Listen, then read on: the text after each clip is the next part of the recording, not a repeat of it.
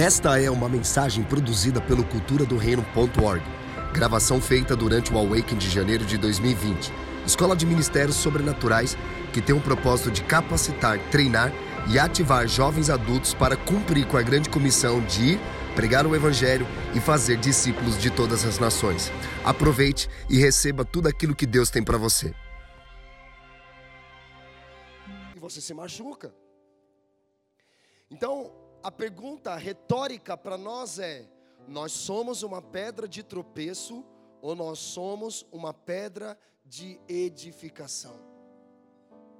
E sabe de uma coisa? Muitos de nós pensamos que apostasia é apenas o abandono da fé, deixar a igreja, ir para o mundão, mas apostasia é um engano da revelação da pessoa de Cristo também. Por isso que Jesus fala: virão muitos e dirão: Eu sou Cristo.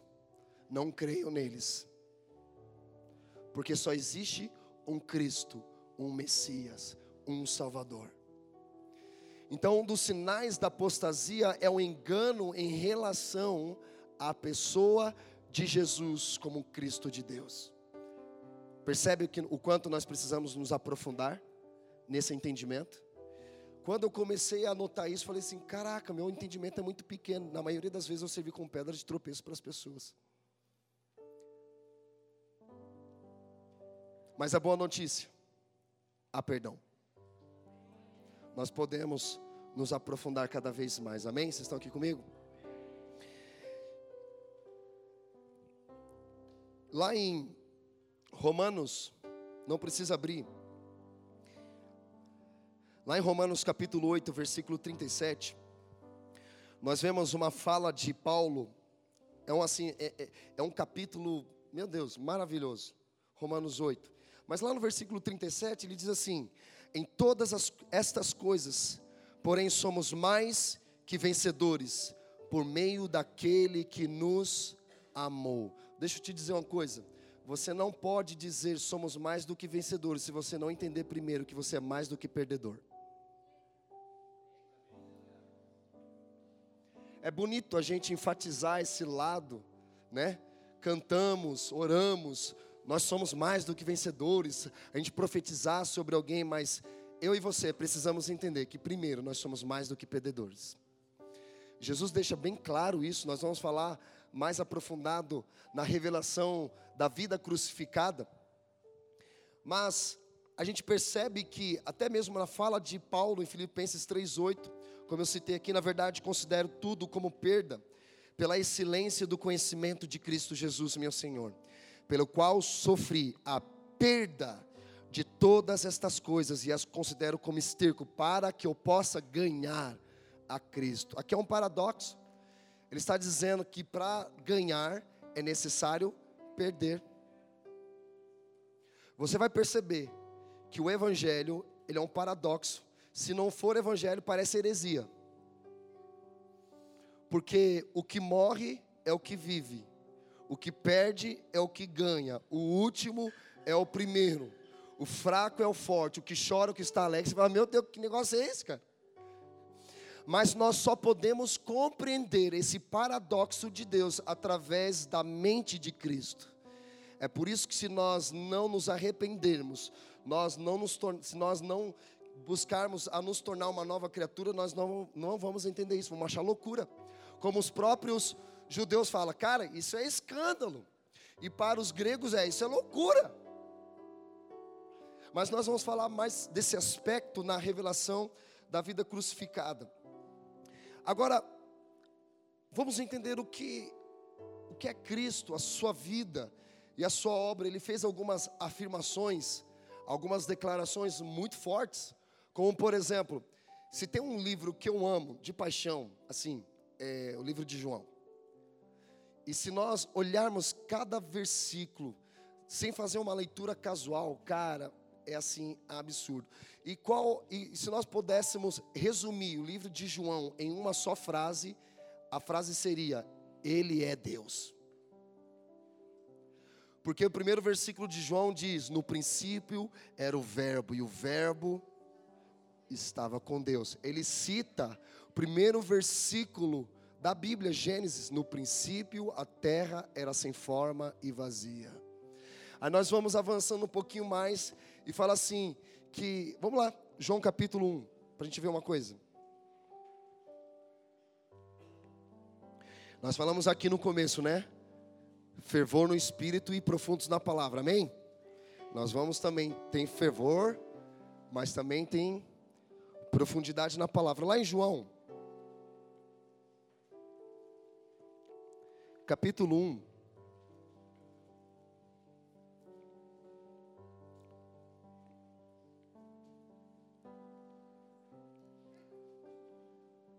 Versículo 10, olha o que ele diz, João. O Verbo estava aonde? O Verbo estava no mundo, o mundo foi feito por intermédio dele, mas o mundo não o conheceu. O que, que João está se referindo aqui? Primeiro, mundo. O verbo estava no mundo, ele está se referindo a um lugar geográfico. Ou seja, a terra que nós vivemos. O verbo estava no mundo. O segundo mundo que ele fala, o mundo foi feito por intermédio dele. Ele está falando de uma matéria. Tudo converge em Cristo. Foi feito por ele e para ele são todas as coisas. Amém? Ele diz: segundo o mundo foi feito por intermédio dele, está falando de uma matéria. O terceiro mundo, ele está falando, mas o mundo não o conheceu, ele está se referindo às pessoas que rejeitaram ao seu ensino, a sua pessoa. Então são três mundos aqui que nós precisamos compreender. E mais à frente nós vemos é, João Batista, João Batista pregando a mensagem central do Evangelho do Reino de Deus, que é arrependimento arrependam-se, porque o reino de Deus está próximo. As pessoas começaram a confundir João Batista com o Cristo, com o Messias. Cara, você, é, você é o Cristo, você é o Messias? Não, não, eu, eu não sou o Messias, eu não sou o Cristo. Você é o Cordeiro de Deus? Não, não, eu não sou o Cordeiro de Deus. Você é o noivo? Não, não, eu sou amigo do noivo. Você é o Cordeiro de Deus? Não, eu não sou o Cordeiro de Deus. Aí ele vê Jesus passando. Eis o Cordeiro de Deus que tira o pecado do mundo. Ele é o Cristo, Ele é o Deus revelado, Ele é o Deus acessível e Ele é o Deus encarnado. O Verbo se fez carne. Sabe, na metade do ano passado nós ministramos uma palavra falando sobre os aspectos da nossa natureza humana espiritual e social. Em Gênesis capítulo 1, versículo 26, a palavra do Senhor diz: Façamos o homem a nossa imagem e semelhança. Esse versículo fala do homem espírito sendo criado. Em Gênesis 2, fala que Deus pegou o pó da terra, formou o homem e soprou o espírito sobre a narina dele, ele se tornou uma alma vivente, ou seja, o homem espiritual foi criado. Primeiro, um homem o homem como indivíduo, o homem espiritual, Gênesis 1, 26. Em, em, em Gênesis 2, fala do homem individual, a matéria foi criada. Em Gênesis 5, fala do homem social, e fala que Deus é, é, pegou o homem e a mulher, eles tiveram, é, teve um relacionamento ali e se tornaram socialmente. Está falando de um homem espiritual, Gênesis 1, um, um homem individual Gênesis 2 e um homem social em Gênesis 5. E nós precisamos entender esses aspectos da nossa natureza. Só que quando Deus nos criou como pessoas espirituais, nós já existimos antes da matéria física, porque nós fomos criados antes do ventre da nossa mãe, Deus já nos conhecia. Vocês estão, estão entendendo? Acompanhe o raciocínio. Então nós fomos criados como primeiro como um ser espiritual, depois individual, depois social. Então quando Deus nos criou como seres espirituais, Deus colocou atributos dentro de nós. Porém, Deus não transferiu para mim e para você alguns aspectos, como soberania, onipresença, onisciência e onipotência. Você não é onipotente, você não é onisciente, você não é onipresente.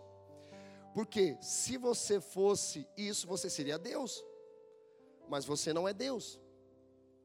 como algum, alguém falou por aí que nós não somos inferiores a Deus. Eu falei,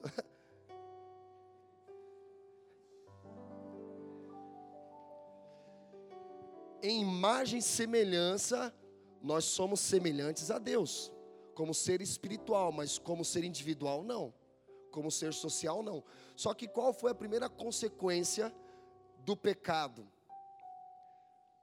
Foi o atrito entre Deus, primeiro, ser espiritual, segundo, ser individual, e depois um atrito social com a esposa. Essa é a consequência do pecado o pecado ele traz consequências de atrito entre Deus, entre você mesmo, entre o outro.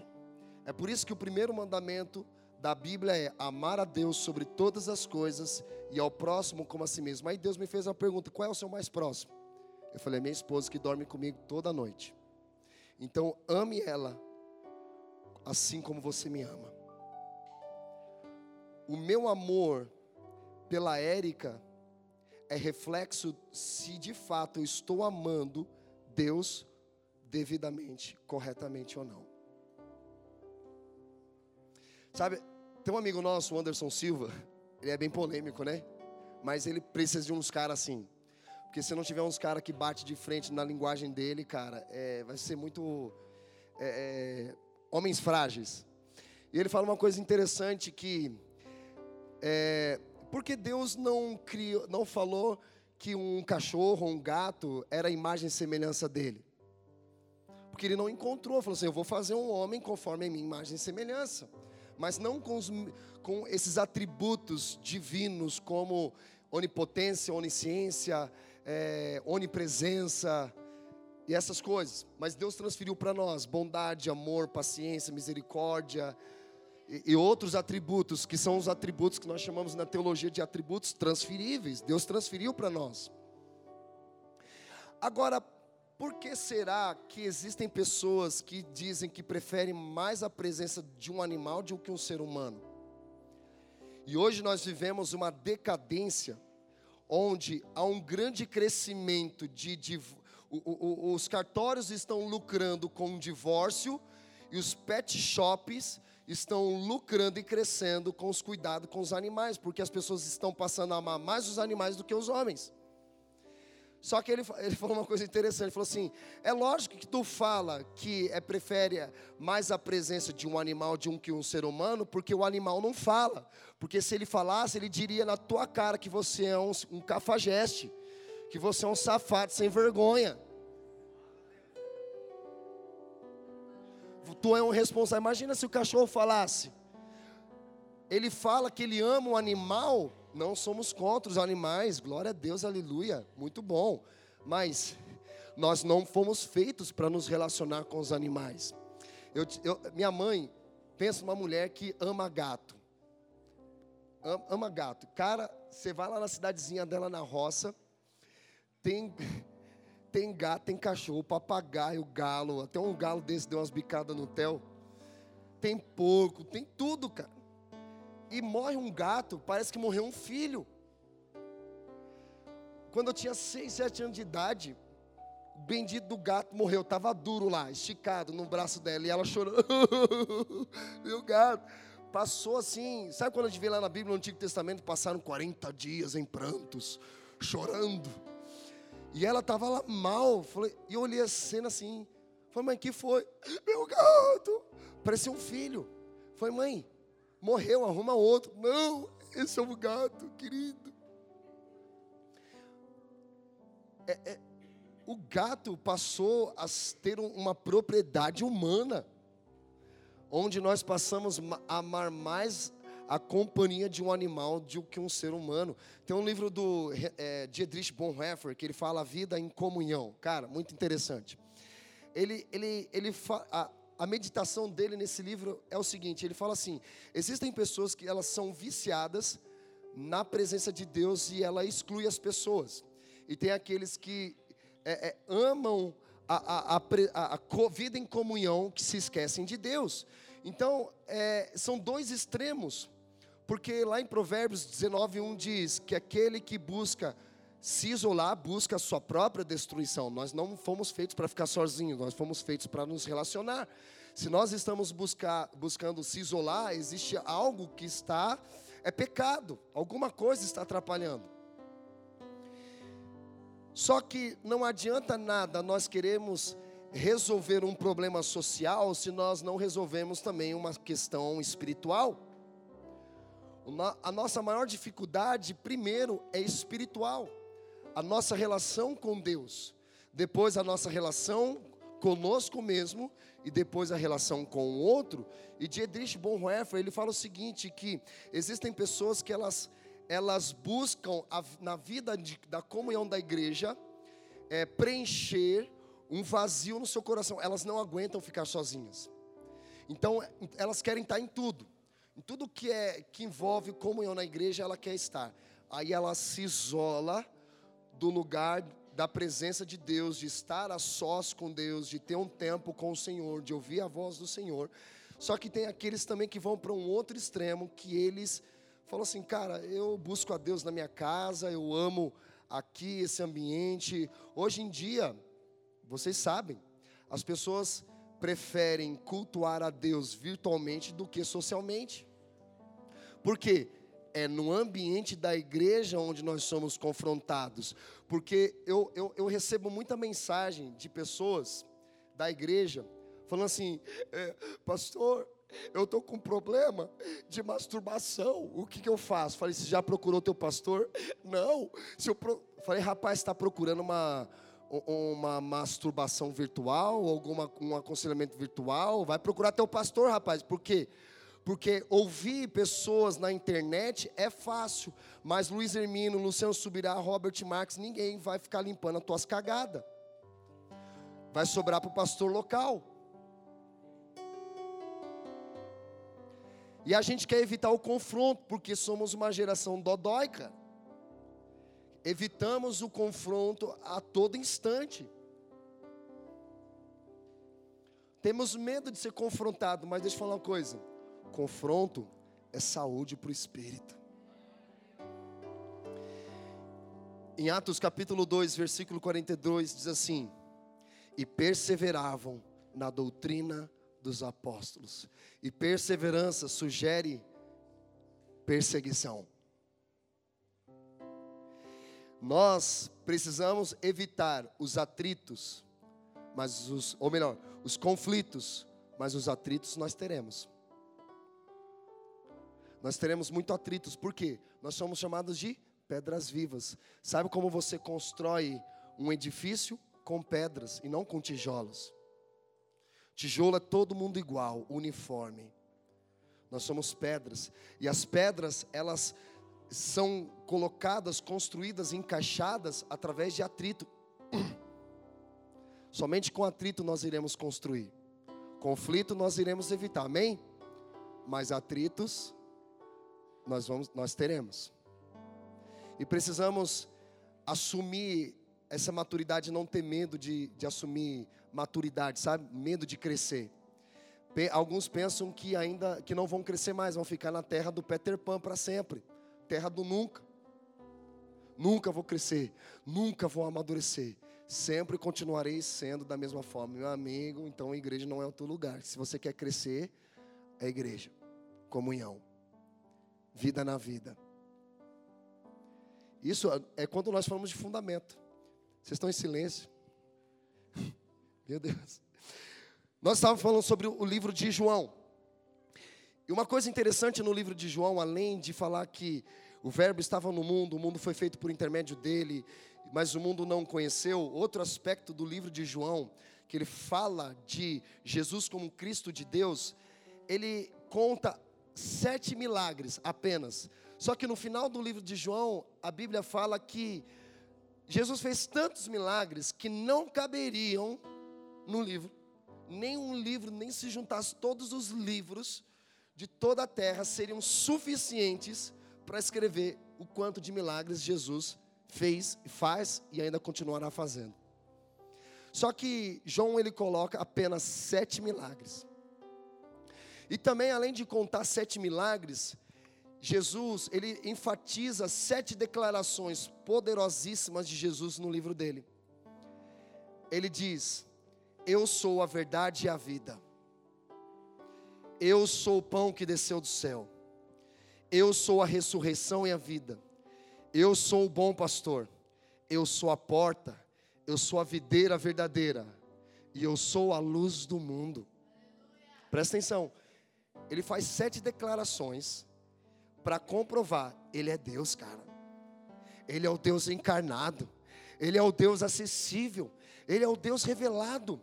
E nós vemos sete milagres, como Jesus andando sobre as águas, vemos curas, vemos a multiplicação dos pães, vemos aquele enfermo 38 anos, e vemos esses milagres acontecendo. Só que ele coloca sete milagres apenas para dizer: Ele é o Deus encarnado, Ele é o Deus acessível, Ele é o Deus revelado. Porque ele diz: Eu sou o pão que desceu do céu, porque quando nós comemos desse pão, nós teremos vida eterna. Ele diz: Eu sou a ressurreição e a vida. Aquele que estiver morto e crê em mim viverá, aquele que estiver vivo e crê em mim nunca morrerá. Eu sou a videira verdadeira, e quem estiver enxertado em mim, eu estarei enxertado nele. Eu sou o bom pastor, que dá a sua vida, que dá a vida pelas ovelhas, e as ovelhas ouvem e reconhecem a voz do pastor. E ele diz também: Eu sou a luz do mundo. Só que dessas sete declarações que Jesus faz, ele apenas compartilha uma conosco. Ele não diz que você é o pão que desceu do céu, que você é a videira verdadeira, que você é a ressurreição e a vida, que você é o bom pastor, que você é o, o caminho, a verdade e a vida. Porque você não é Deus. Mas uma das sete declarações que ele faz e compartilha comigo e com você, ele diz: Vocês são a luz do mundo. Cara, isso é muito forte, sabe por quê? É, todos nós vemos o sol e a lua, só que o sol ele tem o poder de produzir luz própria, a lua não. Porque nós vemos a lua iluminada, porque o sol ilumina a lua que reflete sobre a terra. Sabe o que Jesus está querendo dizer? Que eu sou o sol. Eu tenho um poder para produzir luz própria, você não.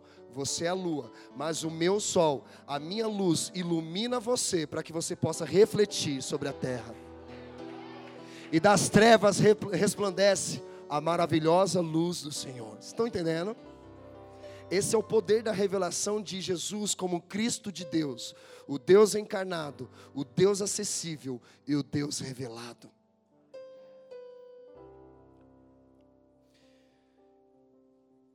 Aleluia. Tem mais. A gente podia adorar um pouquinho? Feche seus olhos.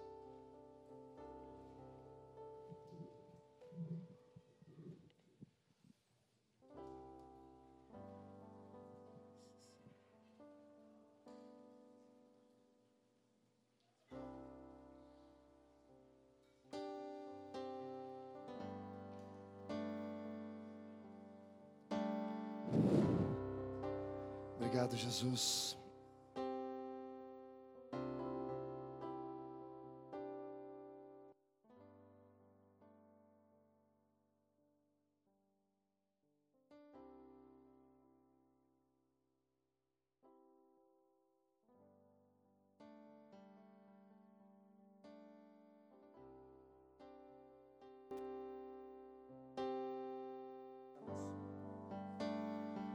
Nós chamamos Jesus. Nós chamamos Jesus. Não há outro como tu, Senhor. Não há outro como tu, Jesus.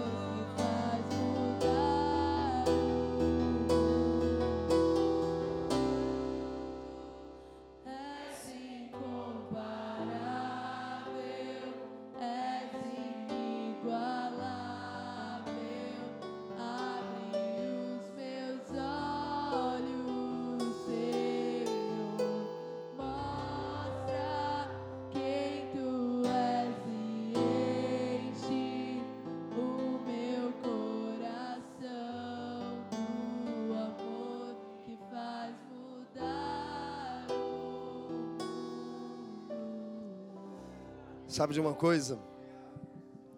Quando nós entendemos a revelação de Jesus como Cristo de Deus, nó- nós observamos na nossa vida prática o quanto isso tem um poder de glória sobre nós. Todos nós sabemos que Jesus ele morreu e ressuscitou no terceiro dia e subiu aos céus. E a Bíblia fala em diversas passagens que este filho que este Cristo ele está sentado à direita de Deus Pai Todo-Poderoso. Nós vemos em Lucas capítulo 22, versículo 68, desde agora estará sentado o Filho do homem à direita do Todo-Poderoso Deus.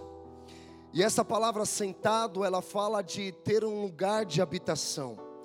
E quando nós percebemos que Jesus, ele é o Cristo e ele está sentado não porque ele está cansado, mas porque ele está sentado como um rei para governar e um juiz para julgar. E quando fala em a, direita do Pai, está falando de uma posição, falando de um lugar de autoridade. Nós vemos outras passagens também, como Efésios capítulo 1, versículo 20. Ele exerceu esse poder em Cristo, ressuscitando dentre os mortos e fazendo assentar à direita nas regiões celestiais. Apocalipse 4, 2 diz: Imediatamente eu me achei no espírito, e eis que havia um trono armado no céu, e alguém estava sentado no trono. Apocalipse 4, 8, 9 diz: Santo, Santo, Santo é o Senhor Todo-Poderoso, aquele que era, que é e que há de vir. Sempre que esses seres viventes davam glória, honra e ações de graças ao que está sentado sobre o trono, trono, ao que vive para sempre e sempre. Só que tem um outro lado. Quando nós abrimos lá em, Atos, capítulo 7, nós vemos ah, a vida de Estevão, Estevão pregando o evangelho de Gênesis Apocalipse. E ele desperta é, naqueles líderes religiosos uma ira. Eles ficaram irados. E ali fala que quando ele estava sendo apedrejado, ou melhor, antes, a Bíblia fala que ele era um diácono cheio do Espírito Santo. Uma das características de liderança é a principal, ser cheio do Espírito Santo. Cara, você pode ter muitos dons, muito, tudo, dinheiro, tudo, mas se não tiver, se não tiver o Espírito Santo, cara, serve para nada. Porque o que despedaça o jugo não é a sua habilidade, não é o seu dom, não é a sua pregação, é a unção de Deus. Ali fala a unção de Deus despedaça todo o jugo. Um tempo atrás, na igreja local, isso foi em, em fevereiro. Em janeiro nós tivemos uma capacitação do pessoal do louvor. Aí em fevereiro nós começamos a querer viver aquilo que nós havíamos acabado de receber. E logo na, nas primeiras ministrações, quem tivesse lá, você ia ver, fala: Meu Deus, estou enterrando Deus, cara. Colocaram Deus no caixão, estou tocando uma música fúnebre para ele. Falou assim: Deus, tu estás morto, nós estamos te enterrando. E pensa nos caras bons de música, só gente boa. Só que, ao mesmo tempo que eles eram bons, a, a mentalidade era que eles achavam que era eles que faziam quando na verdade é Deus quem faz. Quando há uma ação humana, quando o homem tenta roubar o lugar de Deus, Deus fala assim: uh -uh. é um jargão que a gente usa lá na igreja, né? Tem culto que faz mais mal do que bem. Quando faz mal, o Espírito Santo diz assim: ó, fica vocês aí, vou tomar um café, depois eu volto. Quando vocês se acertarem aí, eu volto. Porque não dá para participar desse, desse negócio aí que vocês estão fazendo. E todo culto a gente acha que foi uma bênção, né? Quando na verdade a presença de Deus não estava no lugar. Na verdade estava, mas não foi manifestada. E eu falei assim, mano, que horrível. Era preferível não ter louvor do que ter feito aquela porcaria que fizeram. E aí eu chamei eles para conversar. Eu falei assim: sabe qual é o nosso problema? É quando nós achamos que somos nós que fazemos e nós roubamos o lugar de direito de Deus. Porque nós achamos que a nossa pregação é eu falar bonito, é nós tocarmos bem, é a nossa habilidade, é tudo que não. E a gente se esforça, ainda até apela, né? Começa a orar em línguas. Vamos orar em línguas. Aí vê que não está rolando, toca uma música aí, é, é, o fogo nunca dorme, o fogo, e o negócio não vem, cara. Porque a gente acha que aquilo que Deus entregou na vida dos outros ministros, quando nós nos apossamos daquilo, vai acontecer com a gente também. A gente faz um set list, escolhe uma boa pregação, uma boa música, falando assim: bom, vai dar certo, não tem como vão falhar.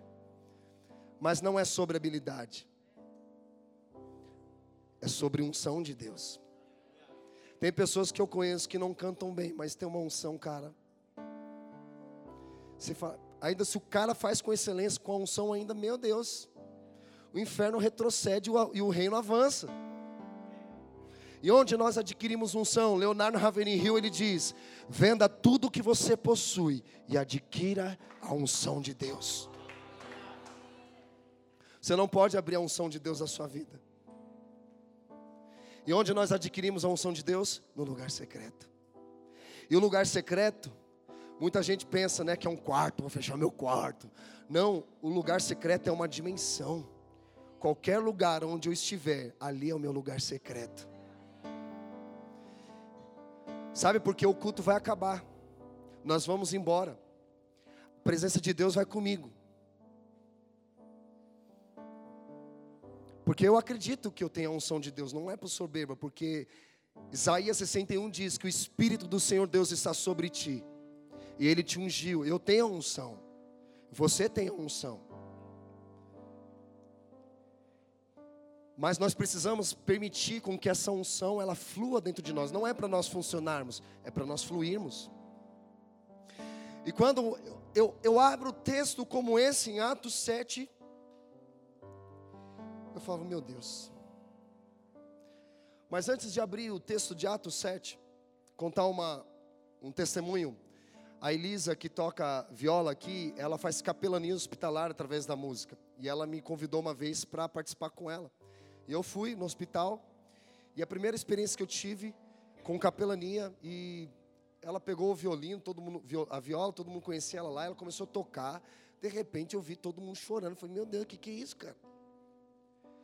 Enfermeiros, médicos, doentes, é, familiares de, de, de pessoas doentes ali, todo mundo chorando. Eu falei, o que está acontecendo aqui? E aí ela me chamou, nem sei por que ela me chamou, pensei, não toco nada, eu fiquei lá batendo no, no peito, falei, vou fazer alguma coisa. Aí eu falei assim, Elisa, vamos, vamos combinar? Você toca em cima da música que você estiver ministrando, eu vou dar uma palavra. Aí ela começa, né? Porque ele vive, eu posso crer no amor. E de repente eu falo, meu Deus, o que está acontecendo aqui? E aí os enfermos saíam das alas com aquele soro em estado. Tinha um lá, alguns que estavam em estado terminais só esperando a morte, saíam assim, chorando. Falei, meu Deus, cara, o que, que é isso? Pensa num ambiente vulnerável, facinho para você pregar. E tinha gente tudo quanto é tipo. Tinha crente, aí tinha um lá que a gente entrou no quarto, aí as irmãs começaram a orar em línguas, aí a médica ficou brava comigo. Porque alguns deles pensam que nós estamos dando uma falsa esperança. Pô, tá dando uma falsa esperança pro cara, mas eu sei o que eu, que eu carrego. Eu sei o que ela está recebendo. E mesmo que se ela morrer, ela, vai, vai- ela tem a salvação. Porque o mais importante de todos os milagres é a salvação de Deus. E, e aí o pessoal lá chorando, e a gente entrou num, num quarto onde um capelão, um padre, aí a Eli- a Elisa conhecia ele, falou assim, ó padre, esse aqui é o meu pastor. Ele olhou assim para mim, ô pastor, seja bem-vindo, precisamos de pessoas aqui e tal. Só um minutinho que eu vou buscar meu sacramento ali para ungir, fazer a unção dos enfermos, porque acabou de haver um óbito ali na sala. Falei, eita pega. Vamos lá, né? A gente não ora para ressuscitar morto? Estamos aqui, Jesus. E aí entramos num, num quarto onde ah, tinha uma senhora de aproximadamente uns 60 e poucos anos. Ela já estava já desfalecendo e a sua filha estava com a namorada. E já antes de entrar no quarto, já estava todo mundo chorando. No quarto, a gente che- chegou lá, estava todo mundo em prantos. A gente estava ouvindo a música. Minha mãe ama louvores. E, e qual seria a nossa natureza adâmica? Esse casal de lésbica. Agora tem temor, né? Agora chora, né? E as duas lá, e ela falou assim: essa aqui é minha namorada. De repente, elas falaram assim: obrigado por vocês terem vindo. Elas começaram a chorar. A gente abraçou, cantou. Não havia muros. E foi. Será que dentro da igreja o, povo precisa ficar doente para amar a Deus? A gente se esforça lá no, no púlpito gritando, vamos adorar, vamos cantar, vamos evangelizar. E o pastor, né, a pleno pulmões, pregando isso, mas ninguém evangeliza, ninguém prega, ninguém faz discípulos. Alguns só ficam esperando alguém ficar doente para voltar para Deus. É como a gente sempre fala, né? Voltou na dor, entregou a vida pela dor. Mas ali eu pude ver que não havia muros, pelo contrário, havia uma sensibilidade, uma presença de Deus, mas tão forte, mas tão palpável, que ao invés de muros, haviam pontes, haviam pessoas de todas as religiões e todo mundo querendo ouvir o Evangelho. Alguém falou: entra aqui no quarto, por favor, ora aqui, prega para nós, prega para nós. Chorando, e, e- e eu me contentava, né? E eu. hum, Toda hora a voz embargava, eu, porque ele. E Elisa, ela continuando, né? Já é, já é casca grossa, Elisa, né? Então ela vai lá e eu. Eu não conseguia cantar as músicas, mas porque tamanho era o temor de Deus no lugar, presença. Só que aí Deus me, me mostrou algo. Ele falou assim: nos lugares onde vocês entram, a minha presença entra junto com vocês. E aí ele me mostrou uma passagem. A gente leu aqui algumas passagens falando que Jesus está sentado no trono. E sabe de uma coisa? A boa notícia é que ele não está como um Deus, ele está como um homem sentado à direita de Deus Pai Todo-Poderoso. Eu aprendi sobre sentado à direita de Deus Pai Todo-Poderoso na Igreja Católica, porque eu fiz parte da renovação carismática católica e eu fui batizado no Espírito Santo na Igreja Católica. Amém.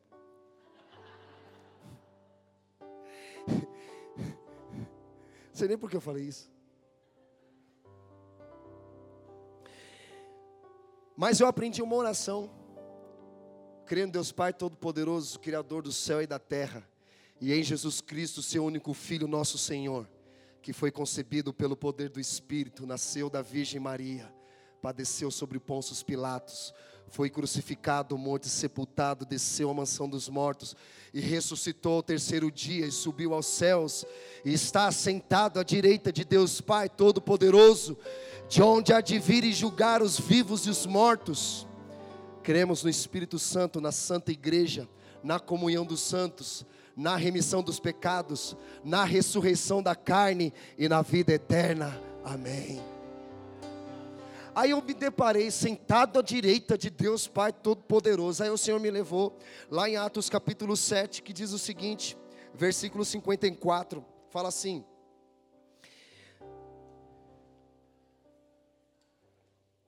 Mas Estevão, não precisa abrir.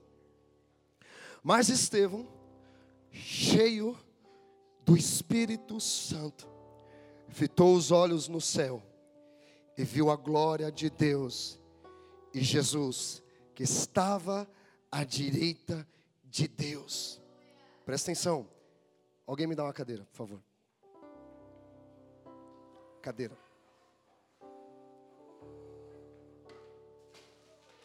É isso, água para limpar. Pode deixar, pode deixar. Então, Jesus ele está sentado à direita de Deus Pai Todo-Poderoso. Você crê nisso? Só que aqui no versículo fala que Estevão viu Deus e Jesus que estava sentado à direita. Então ele fala assim: então disse, eu vejo os céus abertos, e eu vejo o filho do homem em pé. Sabe por quê? Ele viu Jesus em pé, porque ele surpreendeu o Senhor Jesus a ponto de ver o filho do homem sentado.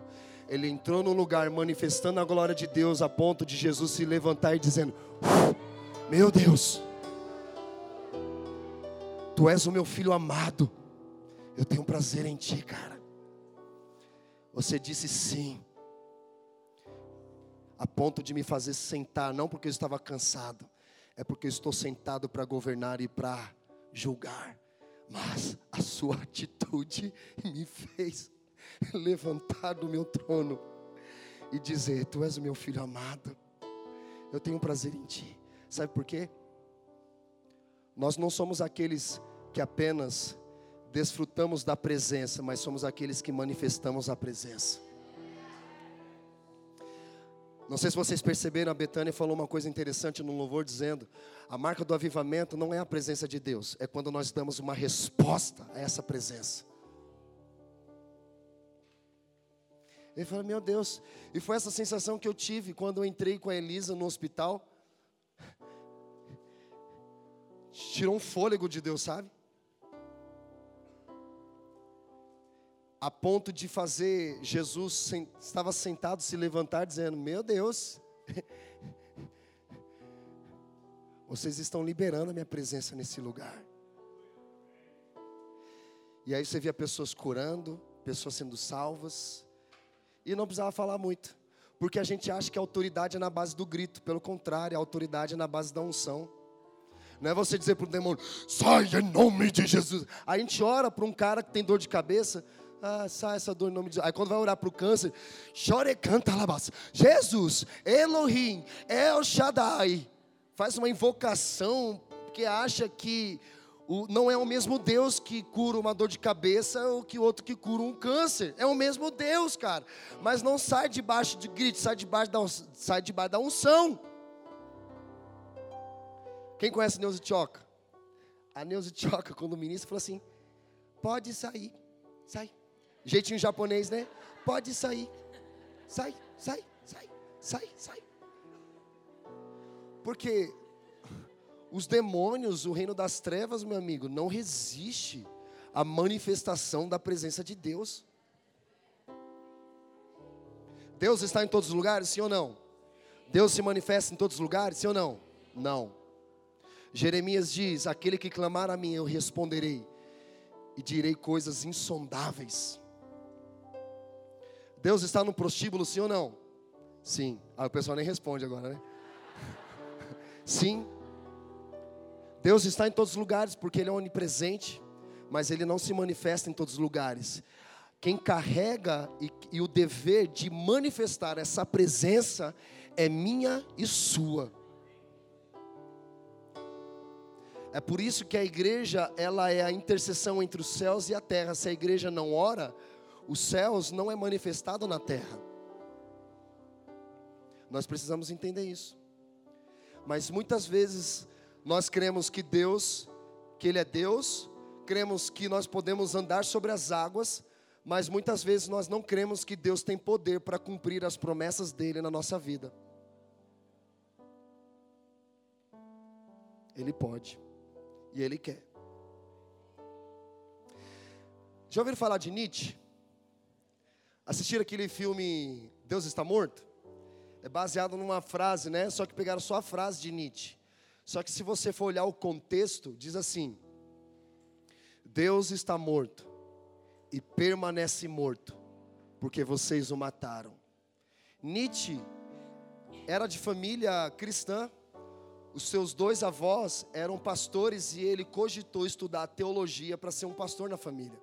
Só que ele teve alguma coisa em sua adolescência ou juventude que ele não quis mais. Ele começou a entrar na filosofia e ali ele se perdeu. Tanto que aos 40 anos de idade, Nietzsche, ele sofreu um colapso mental e foi cuidado pela sua irmã, faleceu, ou melhor, sua mãe. Sua mãe faleceu, ele foi cuidado pela irmã e aí ele faleceu devido a um colapso mental. Mas ele escreveu isso: Deus está morto e permanece morto, porque vocês o mataram. Sabe de quem ele está se referindo? A igreja que matou, as pessoas mataram a Deus. Mas ele sabe que Deus nunca morre. Deus, a única vez que nós vemos Deus morrendo é por intermédio de Cristo. Porque a morte por crucificação é normal mas a ressurreição não. Aguarde o terceiro dia. E ele sabia disso. Que Deus não, não morre, Deus não se mata. Mas ele diz: Deus está morto aonde? Dentro do coração das pessoas. E permanece morto, por quê? Porque vocês o mataram.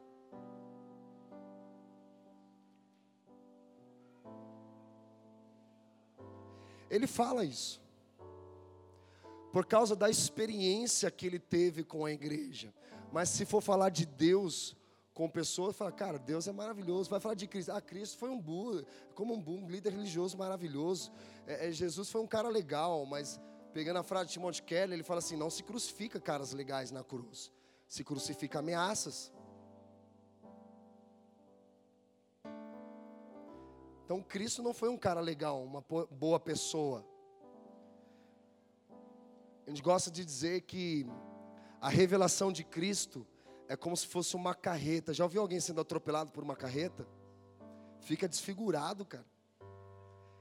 Foi isso que ele fez na minha e na sua vida. Passou por cima de você e de mim, a ponto das pessoas olharem para você e falar assim: Cara, quem é você? Eu não te conheço mais. Uma carreta chamada Jesus passou por mim não sou mais quem eu era, eu sou aquilo que Ele quer que eu seja.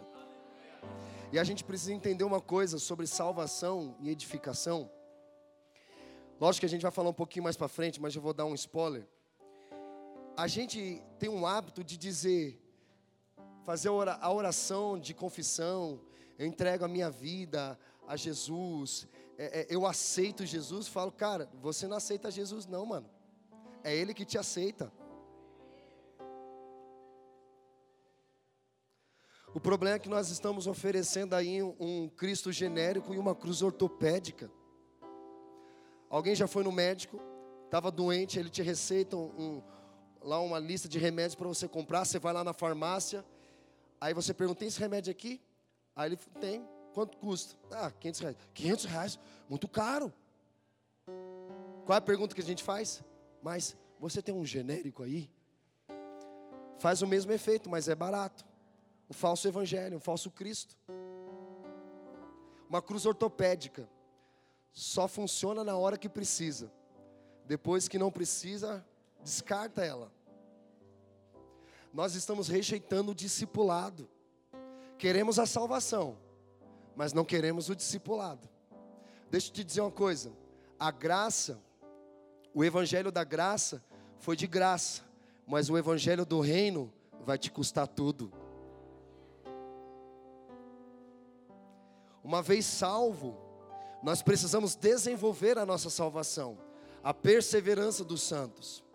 Como diz Keith Green, tem alguns que pensam que, que estão salvos, mas continuam vivendo da mesma forma, não passou de uma piada sem graça.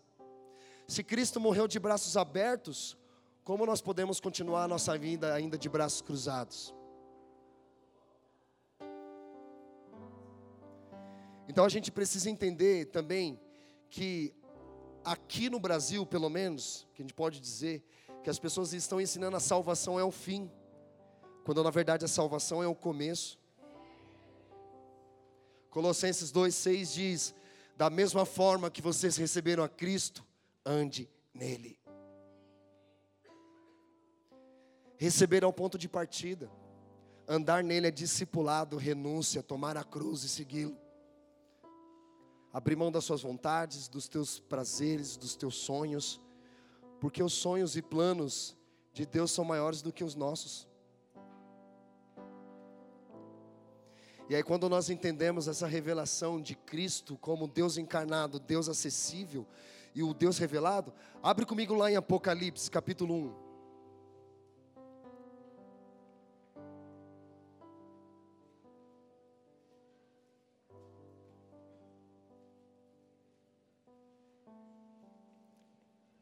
Versículo 1.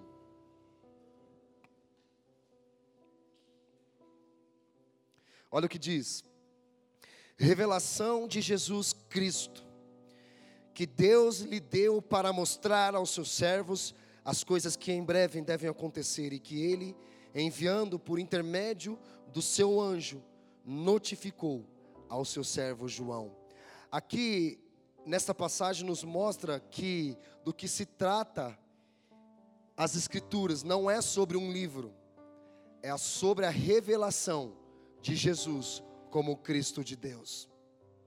E debaixo desse, em cima desse fundamento, nós construímos todas as outras doutrinas, imposição de mãos, dons do Espírito, dons ministeriais. Não adianta nada nós falarmos sobre qualquer outra coisa se esse fundamento não estiver bem alicerçado na nossa vida, porque ele é o firme fundamento da nossa fé. Ele é a pedra angular.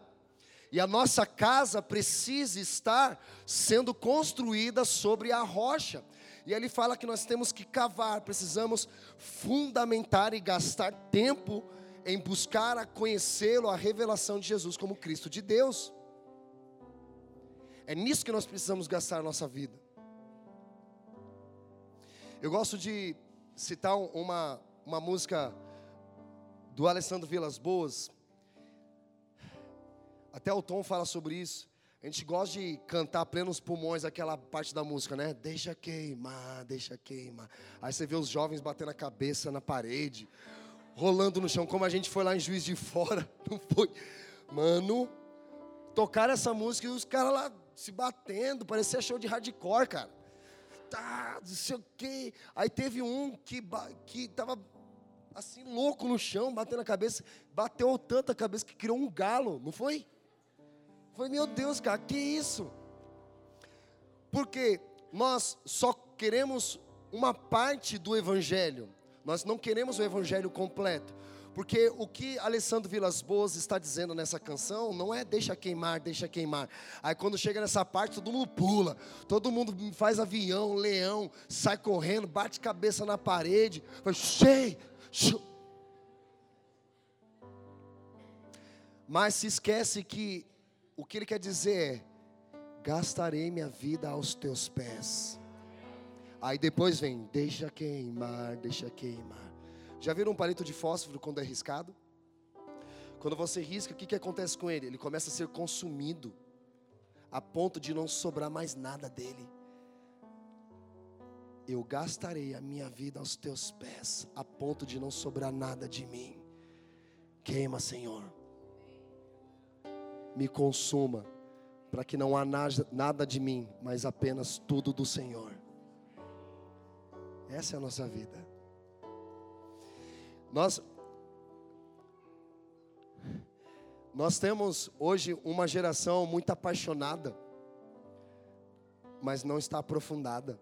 É muita paixão, muito fervor, mas sem profundidade. Sabe de uma coisa? Pedro era um cara muito fervoroso. Pensa num cara que ele era o porta-voz do discípulo, dos discípulos. Ele andou sobre as águas. Ele diz: Tu és o Cristo. Tu és o Cristo, filho do Deus vivo. Não, Jesus, você não vai morrer, não. Se for para morrer, eu morrerei junto contigo. Jesus fala: oh, rapaz. Não, Jesus, estamos juntos. Não, cara. Você não está fundamentado. Você não tem a revelação da minha obra ainda. O cara fervoroso. Um cara que, até na tentativa de defender Jesus, corta a orelha de Malco. Jesus fala: Cara, baixa a tua espada, nego. Porque aquele que levanta a própria espada, por ela morrerá. Mas pensa num cara fervoroso. O problema de Pedro é o que a maioria de nós somos fervorosos no espírito, mas não somos profundos na palavra. Não é o fervor que vai te levar até o fim da sua carreira, é a constância, é a profundidade. Porque nós podemos ser fervorosos, gritar, orar em línguas, profetizar, ah, ah, ah. mas é a profundidade da palavra que vai te sustentar até o fim. Mas se nós temos o fervor espiritual e a profundidade na palavra, nego do céu, como diz Leonardo Ravenhill, nós vamos saquear o inferno e povoar os céus. Mas era um cara fervoroso, um cara bom em discurso, mas na hora da prática, não sustentava aquilo que ele dizia. E pensa, um povo aí que só dá trabalho para o reino de Deus ao invés de trabalhar para o reino de Deus. São bons em discursos, em argumentos, mas na hora do vamos ver, são frágeis, fracos. Mas tudo bem, se submeter ao processo de Deus, vamos trabalhar juntos, vamos fundamentar. Vamos trabalhar. Onde? Discipulado. Então, nós vamos trabalhar sobre quatro fundamentos aqui ao longo dessa escola. Primeiro fundamento, a gente está estabelecendo Cristo. Segundo, a igreja. Terceiro, vida crucificada. E quarto, a revelação do reino de Deus. Meu amigo, vou deixar o, vou deixar, o melhor vinho para o final, né? Amém. Vamos ficar de pé.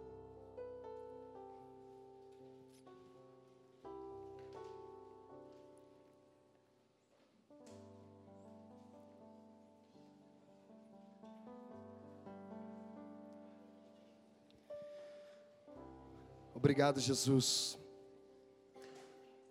Obrigado, Senhor, por essa tarde. Obrigado por revelar a Sua vontade e a Sua obra, a Sua pessoa e a Sua obra para cada um de nós, Senhor.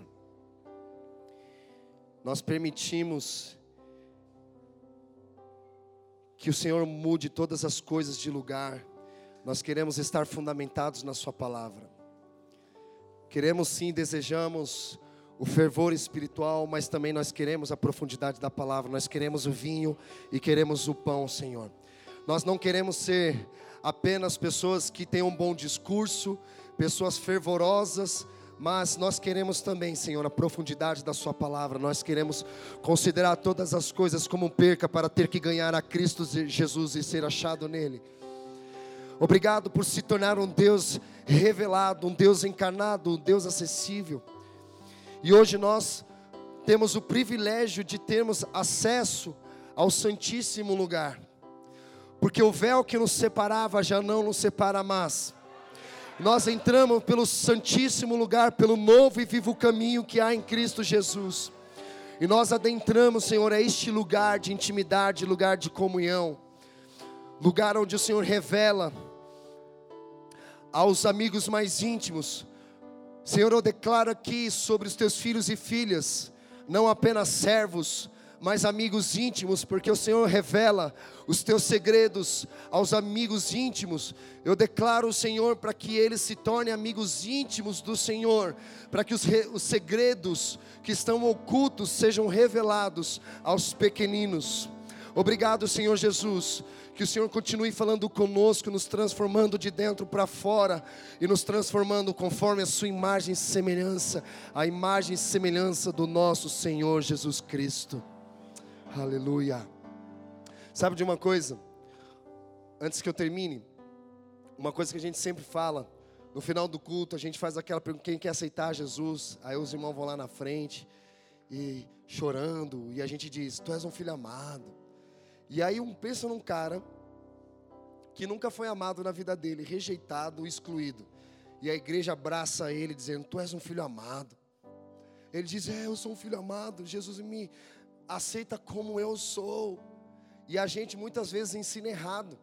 Sim, Jesus te aceita como você é. Só que a boa notícia é que Ele não te aceita como você é. Ele te aceita como você está. Porque Ele se te aceitar como você é, você não vai querer discipulado. Você vai querer ser salvo, mas não, queira, não vai querer ser transformado. Se você diz, Jesus me aceita como eu sou, é igual um relacionamento. Eu e a Érica, amor, você tem que me aceitar como eu sou. Se eu disser isso para ela, eu não estou disponível para transformação. Eu sou assim e você sempre assim. Se você quiser, desse jeito. Pensa num relacionamento doentio. Com Jesus da mesma forma, ele vai dizer: "Cara, quem te disse isso? Eu não te aceito como você é. Eu te aceito como você está, para transformá-lo naquilo que eu quero que você seja, a minha imagem e semelhança." a imagem do Filho. É nisso que nós precisamos estar fundamentados. Amém?